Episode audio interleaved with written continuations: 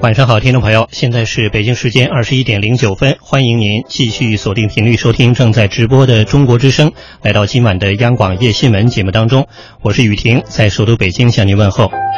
今晚做客直播间为大家带来新闻点评的两位观察员是张天卫和徐斌，首先欢迎二位老师向听众朋友也问候一下。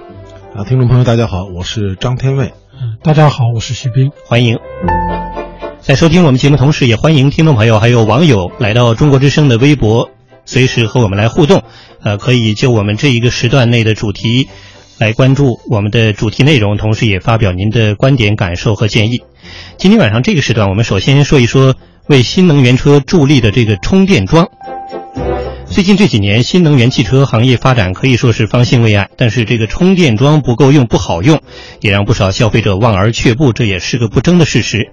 那么前两天，国家电网公司董事长舒印彪公开表示，初步设想到二零二零年建成一万座充换电站，还有十二万个充电桩，在北京、上海、杭州等城市形成半径不超过一公里的公共快充网络，可以说为这样的充电桩的或者说充电站的这个铺设又打出了一份新的时间表，还有相关的数字的这样一个概念。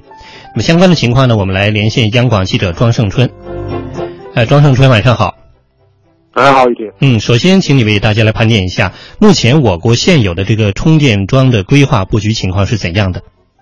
嗯，好，刚刚说到的是一个规划和设想，那我们先来看看现在有的充电桩的数量。根据国家能源局的统计数据呢，截止到今年的十月末啊，我国公共电动汽车充电桩已经达到了十点七万个。同比增长了百分之一百一十八。另外呢，再要加上私人充电桩，这个总数就已经超过了十七万个。那么有了这样一个基础的数据，我们再来看一看相关的规划。一五年十月份，国务院发布了关于加快电动汽车充电基础设施建设的指导意见和电动汽车充电基础设施发展指南（一五到二零二零）。提出到二零二零年，我国将新增充换电站超过一点二万座，充电桩超过四百八十万个，来满足届时全国预计五百万辆电动汽车的充电需求。我们比一比，现在既有的数据是十七万个，要跃升到四百八十万个，是一个很大的飞跃。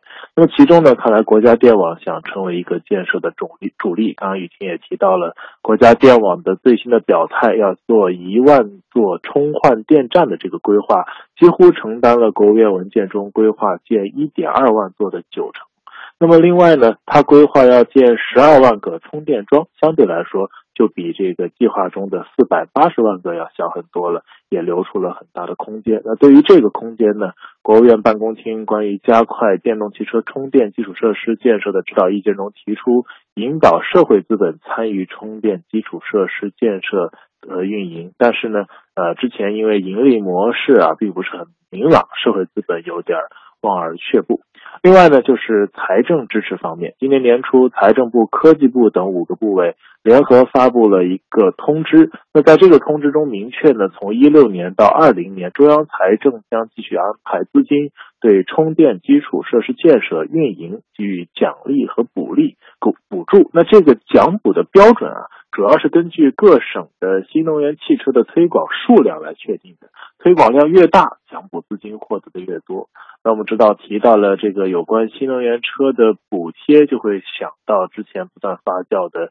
新能源车骗补的事件，所以如何避免这样的骗补？在充电桩的建设中再次发生也是很受关注。那么有业内人士就表示呢，新能源车的骗补事件加大了充电桩补贴发放的审查力度，补贴的发放进程很缓慢。那这也引发了新的问题，就是不少投资者进入这个领域后才发现，补贴发放很难落实，又导致运营很艰难。没有政府的补贴，三五年内要收回成本。非常的艰巨，所以这是的确是一个有点纠结的问题。嗯，那接下来我们就再来说说不少朋友反映的这个标准问题。呃，也有听众朋友开过这个电动汽车啊，就经常会提及像这个直流或交流充电桩。二百二十伏或特定电压充电桩，还有的就是像这个 smart 专用或者特斯拉专用这样的名词，听起来其实就有点晕。这五花八门的充电方式，也成了事实上制约电动汽车行业快速发展一个瓶颈。那么，在这个整个的技术标准统一方面，呃，国家层面有什么动作吗？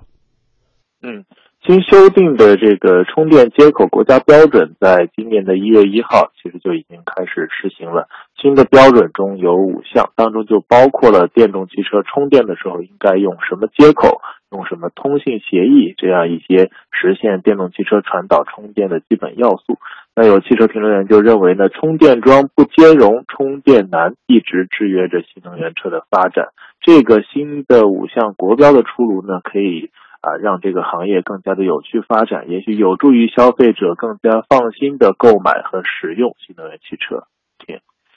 好的，感谢庄胜春。的确，一方面是国家加大新能源车发展，还有充电桩的铺展建设力度，但是另一方面呢，现有的这个充电桩在使用过程当中好像。的确存在不少问题，不少短板啊，这也是一个现实情况。而且在这个充电桩和新能源车之间，似乎总是面临先有鸡还是先有蛋的难题或者一种争论。有新能源汽车业内的人士也曾经表示过呀，激发社会资本的活力，参与充电桩建设也是解决问题的关键。但是更多的还是在包括刚才记者连线报道中提及的标准配套等等，包括维护各个方面的问题。我们就伴随着记者的这个调查报道，到各地去看一下。今年以来，呃，今年以来，在山东的青岛，这个当地的新能源汽车销量达到九千多辆，累计销量已经有两呃两万一千多辆了。呃，建设充电终端是达到一点二万个。呃，情况怎么样呢？我们的记者今天采访了青岛市科技局的相关负责同志。充电设施，青岛市大概是分了这么两大类，一类呢是充换电站，保障我们公共交通那些大车的；另外就是独立式的充电桩，分布区域集中在单位、停车场，包括政府、大学、科研机构。因为充电设施啊，你要协调居民小区去建的话，相对难度比较大。尽管充电设施加快建设，但里程焦虑问题依旧困扰着部分已购买新能源汽车和即将购买的消费者。现在住这个小区，我住在一楼，还可以接受，我可以接电了过来。但是你要是说住的再高一点，现在的高层你没有停车位的话，是很难来充电了。主要是个这种顾虑，但是你不敢离开够得着的充电的范围太远，它的续航里程我觉得还是差一些。因为里程焦虑，消费者不敢买新能源车。因为车少又无法大规模新建充电设施，新能源汽车和充电桩之间陷入了一个先有鸡还是先有蛋的矛盾之中。青岛市科技局相关负责人表示，充电基础设施建设投入巨大，不能仅仅依靠政府，而是需要引入社会资本。从去年六月份开始，在青岛通过公共充电桩进行充电，除收取正常的电费外，也将按每度最高零点六五元收取充电服务费。如果是零充电服务费的话，表面上看是对消费者优惠了，但实际上它会大大的损伤充电运营企业的参与的积极性。充电设施建不起来，你你再便宜，你倒贴钱，它都没没有充电。的确，如果这个设施建不起来的话，那么大家没法使用。就算是你推广这个新能源汽车，但是人们一旦发现买了之后没法用、没法充电，也是一个现有的难题。呃，不争的事实是，这几年这个新能源汽车的铺展或者是推广，不仅是在一些发达地区，呃，东西南北各地可以说都在这样一个推广的过程当中。最近在新疆举办了一次新能源车的展会，在现场呢，消费者对充电桩问题表示的这样一份关切也是最为突出的。现在这个充电这块的充电桩太少了，你开到外面去，你跑长途。到半路上到哪家电充电去？特变电工南京智能电器有限公司总经理曹宝峰告诉记者，目前公司开发的充电桩设备既有满足家庭使用的小型化产品，也有满足停车场使用的大型充电桩。针对紧急救援情况，也开发出电动汽车移动充电宝。但是，以电动汽车为代表的新能源汽车要大规模推广，在充电桩设备安装上还有许多工作要做。买车很容易，只是单纯的花钱的问题。但是建桩并不是你有钱就能建好，它需要各项资源的协调，是需要政府来专项协调的。国家已经出台了专项政策，但现在就是落地和实施上。针对新能源汽车在推广中遇到充电难的问题，今年二月，自治区政府办公厅印发的《新疆关于加快新能源汽车推广应用实施意见》的通知，明确了各地州新能源汽车充电基础设施建设实现网络化，涉及购车补贴等具体政策即将出台。自治区经信委副主任苏国平，最近呢，我们还在会同相关部门呢，就落实这个意见呢，制定相关的工作方案和这个具体的举措。那么我们相信呢，这些政策的出台会进一步的调动我们这个新能源汽车企业的积极性，同时呢，也能够让我们广大消费者能够买得起、用得好。这个政府部门的推广的决心和力度不可谓不大，但是效果怎么样，还是得看具体情况具体分析。有一个例子，最近啊，途经河北邢台的邢林高速，呃，您就会发现这里已经实现了电动汽车快充站的全覆盖。不过呢，记者调查中发现，建成之后的电动汽车快充站几乎没有什么人会使用。我们的记者采访了邢林高速南河服务区的李经理，他介绍说。几乎就是没人用，我反正没看到过有车充电，哎，废弃了呢。李经理说，新林高速上的电动汽车充电桩已经投入使用了一段时间。当时供电部门介绍，新林高速邢台段在南河、威县、临西三对服务区共增设六座电动车快充站，每座快充站配有四个充电桩，全线共有二十四个充电桩，每个充电桩的功率为六十千瓦。支持所有符合最新国家标准的直流接口的电动小汽车充电。每个口都一样的，这个有标准的，啊，这个是国家标准的。据了解，充电桩的收费标准为每度电两块钱，一般情况下，充电半个小时可以续航一百公里左右。但是当初建成的时候，服务区一直没有接手对充电桩进行管理，所以现在仍有供电公司负责经营。他以前想给我们经营，那我们不要这个变压器啊，或者是整号电，那这个谁也不能经营得起来。李经理说：“虽然当下充电桩的使用频率很少，但随着国家对新能源汽车的大力推广，前景广阔。充电桩到处都在建，以后的可能慢慢慢慢会好一点吧。嗯，或许这是一个大家要等待和适应的过程。那么，还是在最近，当地出台了关于加快全市电动汽车充电基础设施建设的实施方案，也是提出了这个时间还有目标，提出到二零二零年底，邢台全市要建成充电桩四千八百个。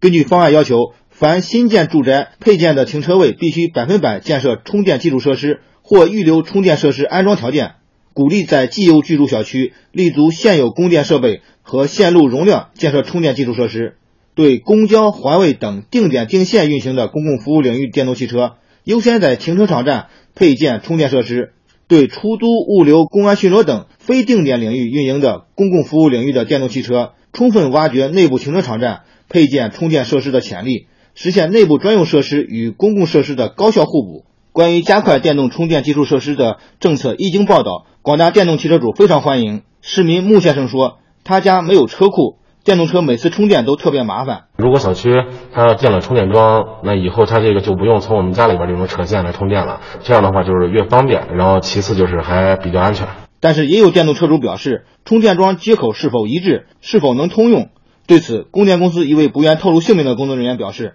国家电网公司统一标配的时候，我们应该是没有办法改的，就配料都是统一发的。他为了保证每个地市都是一样的样子，就是国家电网公司北京总部那边标准设计的，统一招标的。”安徽省的电动汽车产业发展一直是位居全国前列的。当地政府今年一月份下发了文件，要求加快电动汽车充电基础设施的建设，按照不少于规划停车位百分之二十的比例，要配建充电桩，也是提出到二零二零年初步形成覆盖全省的城际快充网络。不过，记者调查中发现呀，在这个道路上，特别是对于这种公共交通领域当中的电动汽车来说，充电设施还比较完备，但是对于私家车的使用，好像就欠缺了一些。在蚌埠供电公司，记者见到了负责电动车充电桩协调建设的一位工程师，他的名字叫桂云清。他说，现在公交车还有一些单位的电动车充电桩建设基本上都覆盖到了。不过呢，对于想买电动汽车或者已经购买了电动汽车的用户，在充电设施方面的担忧，的确也是一个现实问题。我们中小城市的配套设施建的没有大城市这么快。可能会给也给这个电动车的使用用户带来一定的疑虑，包括城市快充站的建设、高速这个服务区快快充站的建设，包括给这些用户提供的这些低压的这个充电桩的一个包装的一个窗口，这都是我们的为这个电动车以后在在蚌埠的发展做了一些铺垫。在早些时候呢，我们这个蚌埠地区也建设了也建设了一部分这个充电桩，然后它但是因为当时电动车的使用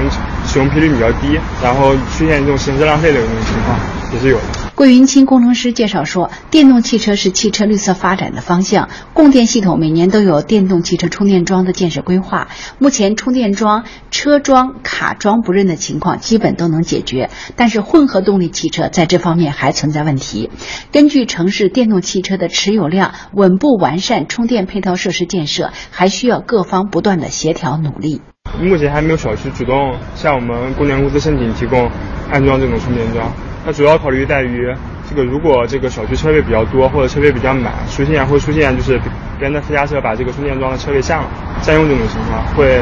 会给用户带来其他的不便。在选址方面，或者是充电方面、协调方面各方面，肯定都会遇到各式各样的难题。但是这个我们会积极克服。像我们高速服务区这种快充站，它离我们的市区比较远，在我们的运维方面，包括。各方面服务方面都会提供比较大的难度，但是我们会尽力克服。我们会在高速服务离高速服务区最近的供电所或者供电单位，然后派专门的人手为用户提供服务。也注意到，在微博当中，不少网友参与到节目当中啊，大部分都提到了对于新能源车政策或者说这样一个发展的方向还是非常支持的，很认同。但是提出在着力点，包括程序流程方面可能是出了问题，包括在充电桩的标准和配套服务方面和实施方面，是不是也存在这个地方保护主义作怪等等问题的担忧啊？呃，直播间我们两位观察员，呃，也来听听。他们的一个初步的观察啊，天佩老师怎么看这个问题？目前存在的一些短板。其实这个短板一直都在，而且也是预预料之中的，就是因为像一个这样一个用这个新能源汽车来来逐步的替代。呃，原有的这个燃油汽车，其实这个过程是一个整个系统的一个切换。对，那这个切换过程中间一定是是非常的复杂而又缓慢的过程。那现在正在这个这个过程的起步阶段。虽然现在从国家的产业政策来说，对新能源汽车车辆本身的补贴已力度很大，那么对充电桩的这个补贴呢力度也很大。但是显然充电桩的建设和买车还不太一样。买车，反正你到商店交钱，把一辆车开走，这个过程就算结束了。嗯，那么从充电桩来说，它是一个持续的。其实，呃，从这个建充电桩本身过程就很复杂，然后充电桩建成之后，其实才在服务的开始啊。所以，而且，呃，而且，可能最大的问题就是说，这个充电桩和原有的这种，嗯，小小区也好，或者充电站也好之间的这种从无到有的这个衔接怎么办？比如我有时候我就设想，如果说我买了一辆新能源汽车，虽然我在我那个小区里有停车位，地下有地下有地下停车位，嗯，但是如果我去小区物业去申请，在我那个停车位旁边建一个充电桩，嗯，会遇到什么？我想想，可能这个难度相当的大，嗯，呃，就是小区里能不能为我专门的，呃。就是拉一条线到我那个车位上，然后允许我建这个充电桩，嗯，这可能就很麻烦。那如果说小区统一的给所有的停车位都建充电桩，那么是不是它有多少充电桩是可以，呃，就是有多少这个业主是买电动汽车的？那么他建了充电桩之后，是不是会反而有大量的其实都都闲置，这个成本可能收不回来？这一系列的问题，其实导致确实是就是就是会比较复杂。这个我看这个新闻里有人就说是集成蛋。还是诞生机的问题，确实就有这个问题。所以在当起步阶段的时候，实际上它的这个，呃，所谓边际效边际效益、边际效益还比较这个低的时候，就嗯，这个初步阶初期的阶段肯定会遇到这些问题。嗯，这个只有随着将来新能源汽车越来越普及，呃，已经变成大多数，就是这个切换过程基本完成，逐渐的变成一个大多数人的选择的时候，那个时候我们今天这个课题可能就不再成立了。嗯，我们也刚才注意到，就是很多地方，包括国家层面提出的这个目标，都选择在了二零二零年。呃，不知道是不约而同，还是确实有这样一个总体的规划时间表，或许是给这个相应的问题的逐步的解决，或者是过渡呢，留下了冗余的空间。但是至少现阶段这样一个逐步过渡的过程，确实已经遇到了一些问题。这些问题有的可能是不可避免，也有的呢是需要各方去协调，不断攻克。这个问题似乎又不是一个新问题了，因为这几年我们类似的探讨也有过。呃，具体怎么解决呢？我想还是得实际问题具体情况具体分析哈。我们要出一条公益广告，在半点报时过后呢，我们再请徐斌老师做点评。稍后见。好，欢迎大家继续收听正在直播的央广夜新闻。今天晚上这个时段，我们关注的是充电桩的建设、发展和使用。呃，一方面呢是国家层面，包括各地都在进一步加大电动汽车换电设施的投资力度；另一方面呢，我们现有的各地的公用充电桩依然存在不少问题，而且这个问题覆盖的面还比较广。我们一边通过这个记者在各地的调查，一边也欢迎大家可以参与到这个话题讨论。您可以继续来到中国之声的微博留言。我们今天直播间两位观察呃观察员张天卫和徐斌啊，刚才天卫老师呃做了一部分的点评和观察，再来听听徐斌老师的意见。如果您要是有这样一个选择去买这个电动汽车的话，呃，是不是也会有这样的考虑？包括刚才天卫老师这个例子啊，首先想到在小区去申请弄一个充电桩就比较麻烦。嗯，对，首先我不会买新能源汽车，嗯，因为确实是这个太不靠谱了，嗯这个。开出去，如果说就现在甭说这个新能源车了，你就算普通的这个烧油的车，你如果说 这开出去一段没有加油站，你心里肯定就会慌。对，嗯、甭说这个新能源车，还要找这个充电桩，嗯、而且呢，就是这个刚才这个天伟老师说了，说会不会再给他在车位上给他拉一条线？嗯。这个我我要求的不是拉一条线，我要求先给我一个车位。嗯 在北京很多的小区是没有充足的车位的。对，呃，这个这个在北京是一个非常普遍的现象，就是你看路边停的那那么多车，而且你如果说这个像像我这种，如果说回去晚是没有车位的，所以我最近也不开车了。当然，呃，我可以对外号称说我是为了这个节约能源，嗯，响应低碳经济，但实际上是因为这个呃车位的问题。呃，当然这个就是，嗯，我我是觉得就是说，咱们呃别的地方我不知道，至少在北京，这对新能源车是有一些明确的一些鼓励政策，包括摇号上，因为北京这个车的摇号是很难的，对，呃，跟中彩票差不多，但是新能源车相对来说就容易得多，呃，而且其他地方包括国家对它的各种补贴，应该说都是比较多的，但是我我就觉得就是 刚才这个。天文老师说到这个蛋生鸡还是鸡生蛋，我们先不管它到底谁谁生谁，我们就说能不能先把鸡窝给垒好。就是说，这什么意思呢？就是你先别管它这个，先别鼓励大家单纯的去买车。比如说，为什么这个需要鼓励大家去买新能源车？嗯，如果说这个新能源车，比如说国家在充电桩的建设上。在这个各方面，因为本身新能源车它就是运营成本或者说这个省油嘛，它至少它比这个所谓的普通的这个车它是这个运营成本要低的，或者说它这个耗油的成本要低，而且如果说你在在购车上给他一些补贴，嗯，那为什么大家不去买？我觉得不去买的原因，就刚才我提到的，还是因为基础设施建设的有问题。嗯，你开出去你找不到充电的地儿，那这个东西它，那这个车就没有说白了就没有任何意义，没有存在的价值。你还不如一自行车呢。嗯，自行车至少不用这个到处找充电桩。所以我是觉得，如果说能把这个这些钱或者说这些 优惠的条件用到这方面，有可能你不需要去。鼓励大家买新能源车，那些本身就有购车资格的人，或者说有购车意愿的人，他自己就会去买新能源车。这个，所以我是觉得这个这个东西可能呃方向上也许可以做一些调整。嗯，啊，另外就是我还是一直奇怪，因为最早这个特斯拉或者说这个电动车呃出来的时候，大家就就都做过设想。当然，因为你无论是再建更就是建更多的充电桩也好，或者说遍地都是充电桩也好，它还是有个充电的问题。就是你所谓的快充，可能据说也得半个小时以上，才呃续航，比如说能到一百公里。但是我们知道，这个汽油车或者说这个普通的燃油车的话，就不存在这个问题，加油几分钟吧，或者说你就算排个队十分钟，那加上油开个几百公里。都是没有问题的，所以在这点上它是比不上燃油车的。那怎么样让它比上？呃，当初就有过设想，就是说不再单纯的做这个充电桩。当然，你说家里，呃，或者说就是比如有固定停车位的地方可以有充电桩，但是呢，大部分地方都用类似加油站的。当然，这个就不叫加油站了，就是一种叫叫换换电池的这个这个这快速换电池的，或者叫换电站，但是咱给它起个名字啊。就是你只要开到那儿，因为假设它的这个电池，当然这个也需要国家标准，甚至是世界的统一的标准。它的电池都是本身电池应该都是可拆卸的，或者说成这个模块一样。就像比如说，我们都知道很多骑骑电动车的人，那个会把晚上会把那个电池拿到家里去去充电。对，当然很多贪小便宜的人会把它拿到单位去充电。呃，当然一个是号称是为了防盗，当然也是因为那个电池本身这个。你用空余时间来充电，就省得来占用你的时间。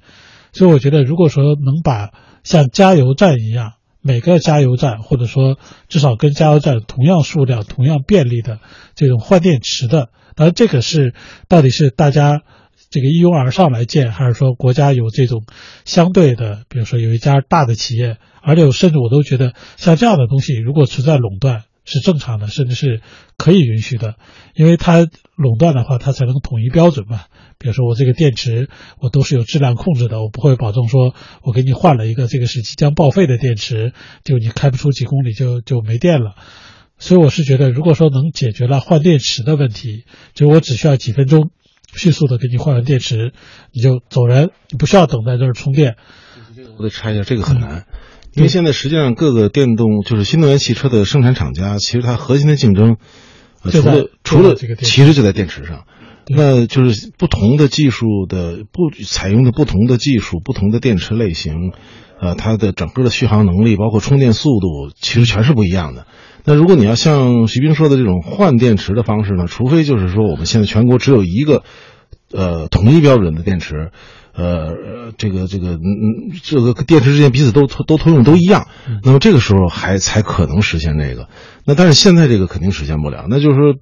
其实每个厂家都在竞争，就是我的这个电池的续航能力可以达到二百公里，嗯，那家说我可以达到三百公里，这个之间比拼的就是这个，你比拼的就是这个，那你怎么换电池呢？这个不太可能。但是我觉得这个。这个市场的这个作用吧，就可能比大家想象的要强。嗯，比如说，呃，假设，当然虽然说很多啊，但是其实也就那么几家。比如说，假设是比亚迪、特斯拉或者某某这几家，那我们其实去加油的时候，我们也会发现油有不同的型号，当然有不同的品牌，当然也可以说这家中石油就是这几种型号。那我们如果我要是或者说国家要想把这件事做起来，嗯，我就会准备各个品牌的。假设有总共就算有五家或者十家。我会准备这十家品牌的这个电池，当然你特斯拉来了，我就换电特斯拉的电池；比亚迪的就换比亚迪的。当然这个肯定是需要技术，这是咱们在这儿，因为咱不懂这个技术，咱也不是这个行业，在这凭空想象。但我觉得统一标准，或者说这个是对整个行业来说是一个，嗯，这个都是最有利行业发展的，嗯，一个大事儿。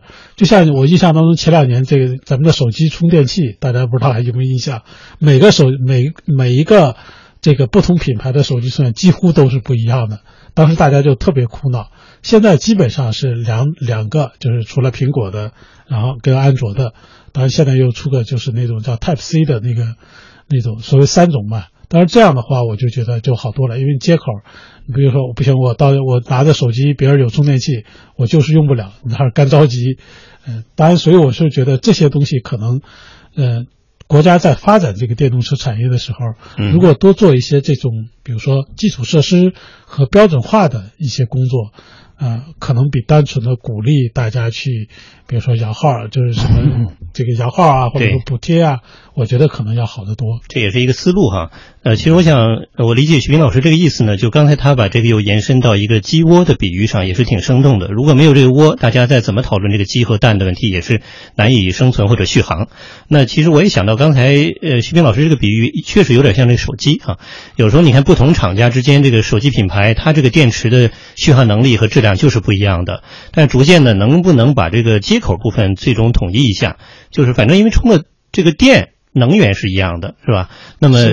呃。是吧？现在实际上接口是可以统一，其实相对好办。嗯，我觉得电池这个，其实像徐斌刚才说那个一个一个换电站里，确确实很难配备多家商机啊。难，反正这有一个路径选择问题，就是就是我们究竟是选择换电池，还是还是选择快充？完全快充，就是就是研发快充的技术。嗯，其实现在很多厂家是把这个一个是续航能力，嗯，另外就是充电速度是作为他们两个共同攻关的这个方向。对对。那我觉得将来快充如果解决的话，比如充一次电可能比如十分钟、十几分钟，对，那这个就不太是问题了。对，呃，这就不同的厂家都在都在努力啊。其实现在很多问题就出在这个，其实我希望是快充能尽快解决。当然，我不是因为我要买新能源车，而且既然汽车都能快充了，那手机肯定更不是问题了。是，现在手机的这个续航能力，我觉得比这个汽车的这个续航能力问题现在好像已经差不多解决。就你说那新接口叫什么来着？Type C Type C 啊，但那个那个也达不到，就所谓的快充是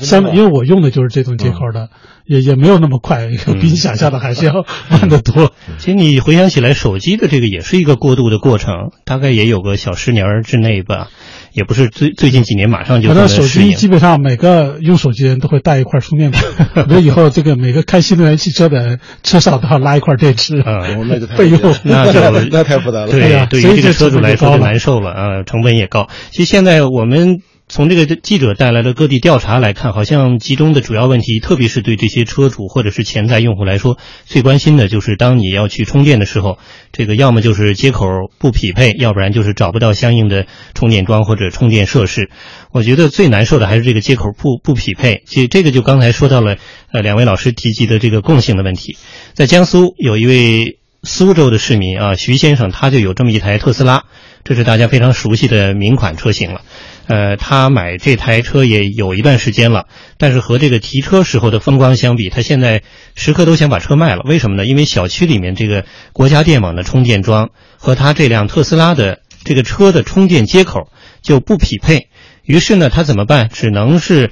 呃，到家之前老得先去充电，没办法说在家里把电充好。那么离他们家最近的是三公里之外的充电站，到那儿才能充上电。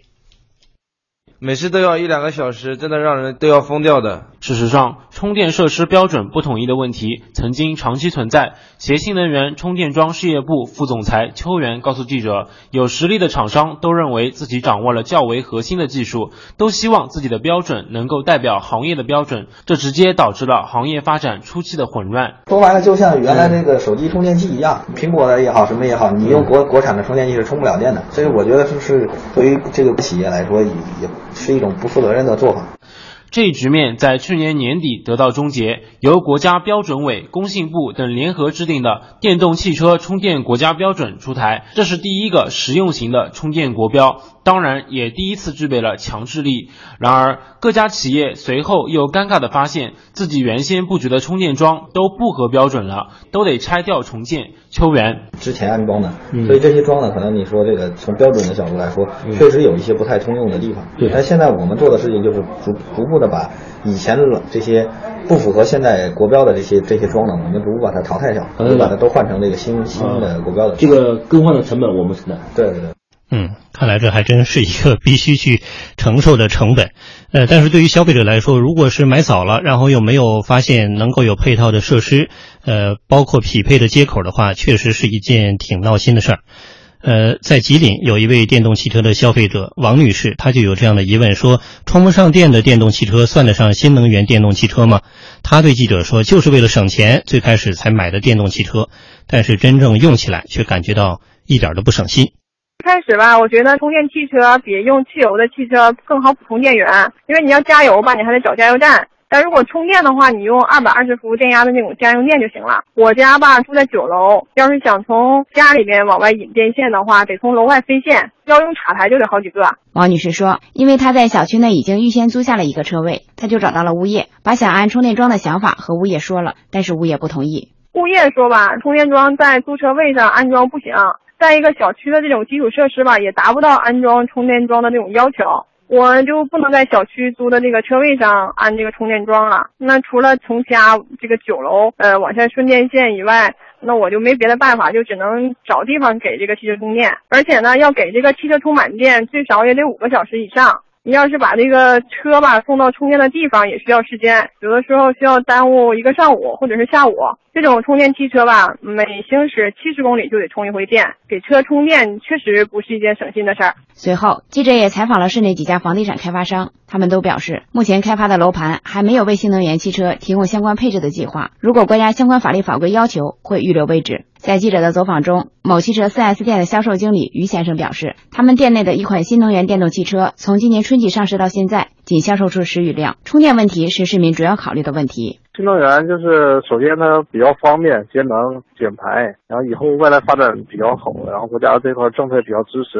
并且它用的电都是二百二十伏的，跟家里这个电都是一样的，非常方便。但是新能源问题现在就是续航能力比较差，然后电池寿命比较低，然后价格有点高，我想这也是现在人不太用的原因。从二零零八年开始，新能源汽车发展逐渐步入轨道，政府的扶持政策也密集推出。但截止到今年年初，被国家列为新能源汽车推广应用的八十八个城市中，仅有四十九个城市出台新能源汽车配套政策。去年全年，数万辆的新能源汽车产销，与几千万辆的汽车总产销量相比，占比仍不到百分之零点二。怎样才能让新能源汽车早日走进千家万户呢？吉林大学经济学院副教授黄金峰：推广新能源汽车这块，政府啊应该两条腿走路，一个是呢政策和规划，对新规划的一些停车场，在规划时就必须啊让他拿出一定比例的电动汽车的停车位，并配备呢一定比例的快速充电桩设施。另一条腿啊，就要动用我们政府的财政手段，把那个充电桩建设当做一项呢重大的民生工程来抓。当然呢，对一些比较困难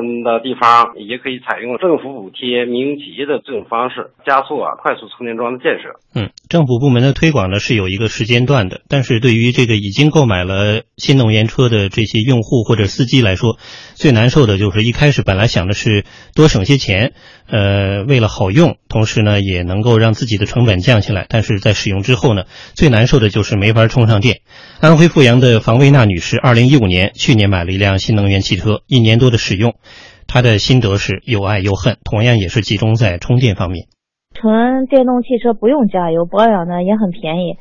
可以呢把孩子的奶粉钱都省下来，性能呢与那个汽油车呢也没什么差别，但是用了一年多，就是让我感觉买了一个祖宗回来。最让房卫娜感到无奈的就是车的充电问题，因为阜阳市区没有公共充电桩，必须在家给车充电。可是房卫娜居住的是一个老小区，没有专门的停车场，也就没有预留充电桩的位置。小区现有的线路无法满足充电桩的高电流安装要求，小区物业不同意安装充电桩。最后经过多方协调，小区物业同意了，但是提出了更高的防火要求，这也让安装成本翻了几番。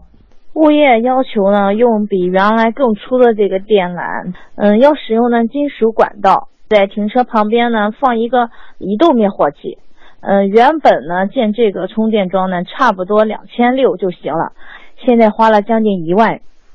敢于尝鲜的车主王先生也在新能源汽车的使用中遭遇了一些尴尬事。前几天夜里小孩发烧，然后开了车给他送到医院，呃，检查完回来的时候，开了离家还有一两公里的时候，车没电了，最后没办法了，也不好打车，就抱着小孩回家了，这个车就搬路边上了。第二天，最后才找人把车给他拖回来充电。现在在阜阳，新能源车的充电现状就是居家无需发愁，出门就怕出丑，短途还可以将就，长途不如烧油。很多新能源车车主希望阜阳可以尽快启动新能源充电站的建设。应该先建设这个公共充电桩和充电站。另外，这像这新建的小区，规划上应该给他留出来位置。安装充电桩的车位，这样大家才能有信心去购买这些新能源车。这些保障工作要做好。有打算买一辆那个新能源车？暂时还没有打算，因为我觉得我们当地的这个配套设施还不太完善。万一我开着新能源车开到某个地方没电了，怎么充电？这是一个很大的问题。而且像我们家住在十二楼，我这个新能源车买回到家了，地下停车库也没有配套的这个充电设施，我这个车怎么充电？它就应该像咱们以前骑自行车似的，每个人有自己的打气管子啊，随时它要是说没气儿了可以打气儿，这样的话还可以。就像我们智能手机出了之后。也是时刻每天都得有充电宝吧，它得有相应的一些这个辅助的东西，它跟上。这个新能源汽车在市区开还是比较方便，出了市区之后，在高速上我找不到充电桩，回到农村我更找不到充电桩。好多高速上的服务器这种充电桩是处于一个停止状态，不能使用。加电的地方能够像加油站一样的多的话，这个新能源汽车我会去选择它。咱们现在城市当中也有很多的这个车，比如说公交车。就有是电动的，电动的车充电的时间会很长，希望能够更完善一些。我要再购车的话，我基本不会考虑新能源汽车，我会考虑那种油电混动的那种，因为纯电动的汽车吧，这个配套措施需要用充电桩。这个插电式的这个新能源汽车，我觉得特别不方便，续航里程还短。反正我在这个吉林省这块跑长途的时候，没看到过有充电桩。呃，辽宁省也没见到过。家里面买第一辆车的时候，肯定不会入手电动汽车，因为它的续航里程太短了。如果说跑高速长途的话，可能中途怎么充电都是一个问题啊。再加上普通的汽车两三年也要换一次电瓶，不知道这个电动汽车用起来便宜不便宜。虽然听说电动桩建的也挺多的，但实际生活中很少见到电动桩。那如果说咱们这个充电站要是配备的很完善的话，呃，作为老百姓来讲，尤其是年龄大的一些老人，买这个节能电动车，对他们来讲出行是非常方便。是有一个加油站是可以充电的，但是针对的是他们公交公司呃充电的大客。但是对于老百姓来讲，现在还没有对外。我觉得新能源车或者叫纯电动汽车，它的普及的难，或者叫做充电桩使用率低，一个因素是充电接口是不是做到了统一？全国或者说国际上有没有统一的标准接口？新建的充电桩或者建成的充电桩，它的接口是不是和这个标准接口一致？不至于说我为了充个电，我再拿一个转换头，这样的话会造成很多不方便。我觉得这个吧，应该是一个方向，但是我觉得可能是这个配套，比如说什么呃，在哪个地方充电呢？配套设施怎怎么办？如果配套配套设施跟上去，或者国家政策比较明朗的话，我觉得这个还是比较不错的发展前景。这是我们的记者今天在多地街头随机做的采访。看来对于这个新能源车，呃，大家其实总体还是表达出了一定的兴趣，有的人也有使用了，呃，不少的体验也不是什么新鲜的体验。但是最根有的还是，呃，就是这个鸡窝的建设问题，包括这个续航的问题，是不是真的能够方便？这可能还真是一个目前我们要去调整和解决的问题。在这个逐步的过渡过程当中，如何把这个时间缩得更短？如何把这样的方向？打得更准，这是一个科学的问题。呃，再来看看一些地方的尝试，在贵州目前正在进行一种充电桩智能管理平台的研发。那么电动汽车的车主呢，能够通过这样的平台就近查找充电桩，另外也可以在线支付充电费用，这或许是一个努力方向之一。在目前，贵州印发了一个电动汽车充电基础设施建设的专项规划，也从政府层面做了扶持，已经建成了充电桩一千六百多个。不过呢，实际使用过程当中，这个利用率不高，也是一个不争的事实。一天大概有几多少个车子过来充电呢？嗯，三四个。这种充电桩的话，它充一次电需要充好久的时间啊？一般的车子充个三四个小时。啊，有快充有慢充，一般他们都是快充，充个三四个小时就可以了。十三日上午，记者走访了贵阳市五个设有充电桩的停车场，均未看到有电动汽车在充电。在位于贵阳市遵义路上的一家设有两个充电桩的地下停车场内，记者向停车场维护人员胡师傅了解到，这里的两个充电桩每天平均有三到四台车过来充电，时间集中在下午四五点。而在贵州省能源局的统计中，这家停车场的充电桩在全省的利用率已经是很高了的。贵州省能源局电力处副调研员胡杰峰：全省只有两千辆左右的这种新能源汽车，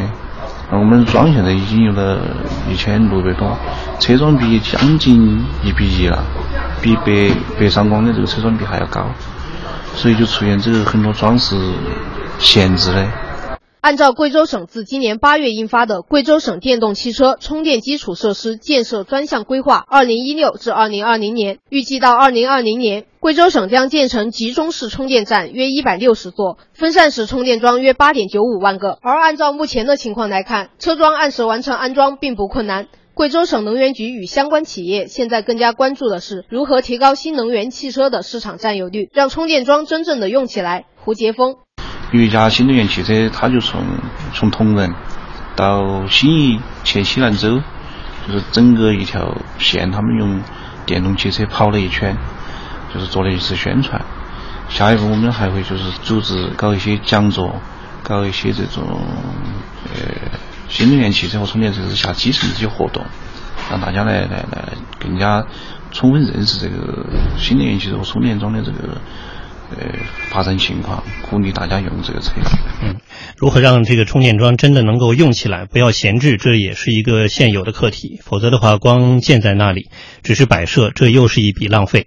呃，其实，在很多地方，这个相应的补贴政策已经非常的有诱惑性了，也取得了不错的效果。但是，怎么充电不仅是技术难题，也是一个需要多方协办的社会问题。在江苏，举个例子来说哈，一款家用电动轿车市场价格十五万多，如果根据政策补贴，只要不到六万元就能开走了。可是，对于这个生产厂家来说，最关心的还是消费者是不是真的能够用得上，并且用得起。关键是充电设施是不是充足。奇瑞新能源董事长付小胜今天向我们的记者介绍：一方面就是建充电设施的问题，就是你比如说我家里面也好，或者说单位也好，就是小区里的物业非常不配合，就是相应的电力公司你在审批这一块，现在还是有些问题的。还有一个问题呢，就是我们申请补贴，补贴的资金到位情况很不理想，